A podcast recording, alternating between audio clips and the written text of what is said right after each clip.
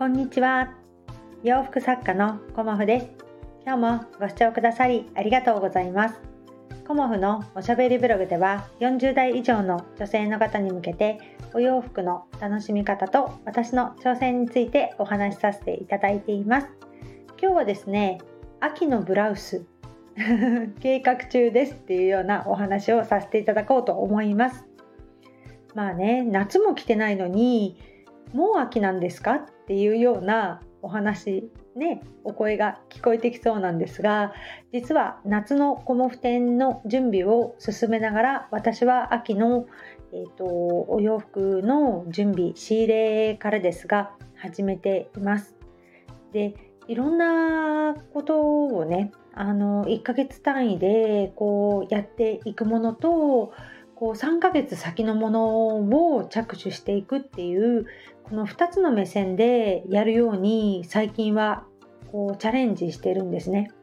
だから、あの、お客様目線で行くとご提案させていただくのはやっぱり6月の夏のコモフ展で夏のお洋服をあのご提案させていただくことにはなるんですね。うん、でその時にうん全部ほぼほぼ半袖にするか、まあ、ちょっとねあの何て言うのかなこう長袖もご用意するかっていうのはすごく今ね悩ましいところでもありますが、まあ、夏のお洋服ということで今私が考えているのは、えーと、バイカラーでねあの 2, 2つのカラーを使ったあのリネンのお洋服を考えています。でそれをコモフの夏の、まあ、コレクションとしてこう夏のコモフ展でご提案させていただいたりあの吉祥寺のね夏の東京の展示会であのお披露目させていただこうかなっていうふうに思っています。で夏のねその7月中旬の展示会が終わるともうほぼほぼ秋のお洋服の準備になってくるかと思います。まあ、例年ですと8月のねお盆あたりに大阪のねあのお世話になっている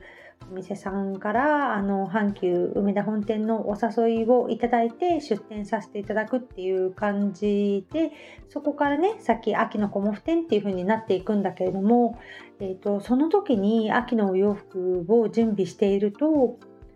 まあ、暑いっていうのもあってあの体がしんどかったりもするしあの去年は夏はねあの家族で旅行に何回か行ったりもしたんですね。そうすると仕事が結構ずれ込んでしまってバタバタとしている感じで9月に入るんですね。であの8月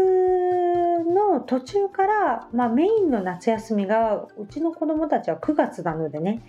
あの9月に結構家族で出かけたりっていうことが増えてくるので、まあ、そういうことも踏まえてねあの今秋のまずブラウスの生地からこうイメージをね膨らませているんですけど皆さんねあのブラウス前にも私ライブでお伺いさせていただいたんですけど秋のブラウスって何色をねあのイメージされますか、うん、で私はやっぱりあの白のブラウスは外せないなっていうふうに思っていて白のシャツブラウスをイメージしているんだけれどももう一色えーと、グレーにするか濃紺にするかすごく迷ったんですね。うんでも、まあ、濃紺がいいかなっていうような感じで自分の中ではあの無地はねイメージしていてでまあドットの理念があったらいいななんて思っていてこう問屋さんじゃないねメーカーさんにねあの問い合わせたらもう完売ですみたいな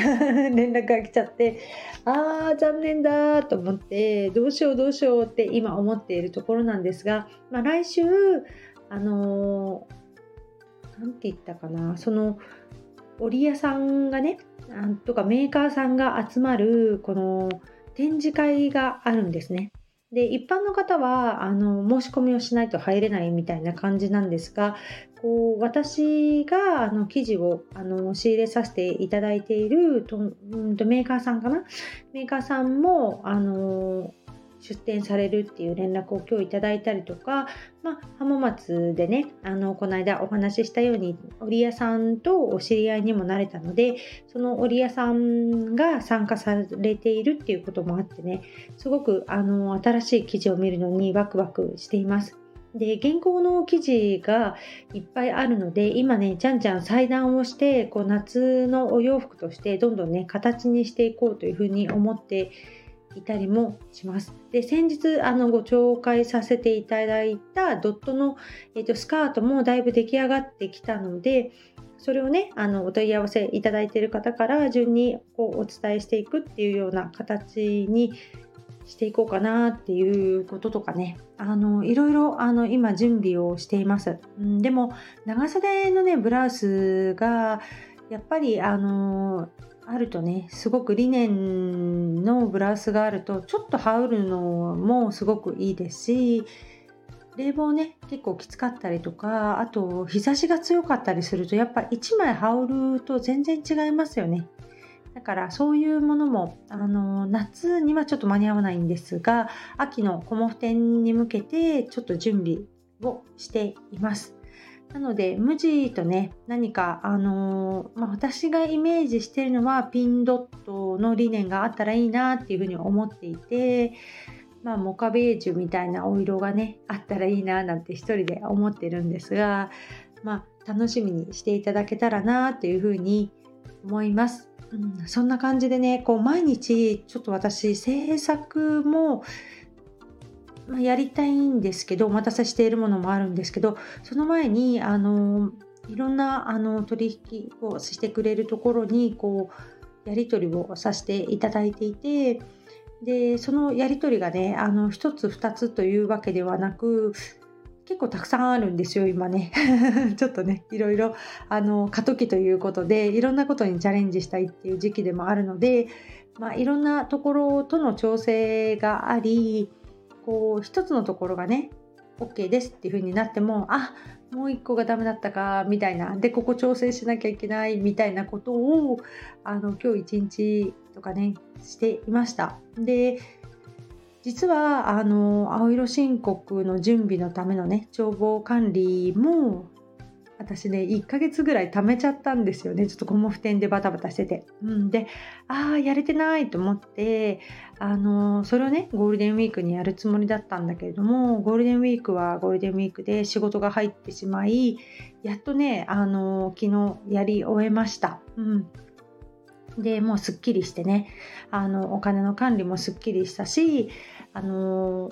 お仕事お願いしている方にもあの振り込みもねあの順番にさせていただいてますしこうお金の管理もねあの自分でちゃんとできるようにねなりたいなってずっと思っていたのであのきちんとね